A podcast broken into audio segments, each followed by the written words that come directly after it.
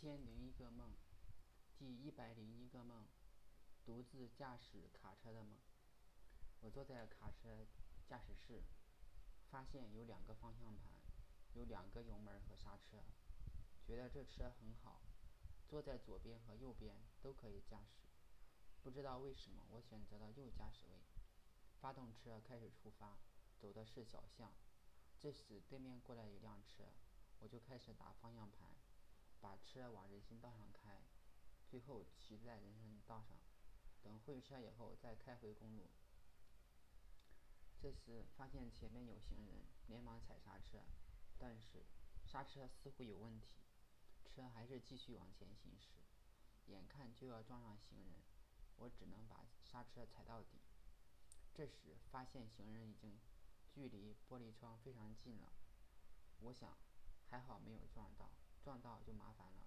出了小巷，来到一个像是菜市场的地方，有两条路，一条路况比较好，但是转过一个直角弯以后就是大下坡，还有还有一条可能是铲车走的小路，比较窄，但是直通大下坡。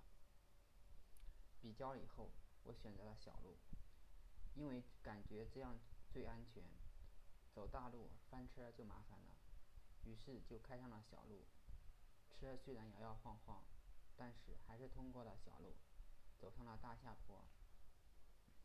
我意识到行驶速度应该慢一点，不能急刹车，也不能乱打方向盘。这时看下坡，发现确实非常陡，几乎是九十度。我努力控制货车，缓缓地开下。下坡，开着开着，发现前轮似乎变成了四个水泥管，而我用绳子拉着下坡，但是这样很费劲，而且水泥管会互相撞击。坡底是一栋商住两用楼，我很担心绳子断掉，水泥滚，水泥管滚下去砸到人，所以只能慢慢走。但是其中一一个水泥管碰到路上凸起的石头碎了，剩下的部分滚下坡去，撞到住宅楼又被反弹回来，滚到看不见的角落里去了。还好没有人受伤。我想也许应该下去看看，就想着把绳子拴在什么地方，所以我就开始找拴的地方。这时发现路边的水泥墙上有一个开口朝下的挂钩。我觉得是有人故意这样做的，浪费我的时间，因为我还拖着三个水泥管，不好借力，把这挂钩，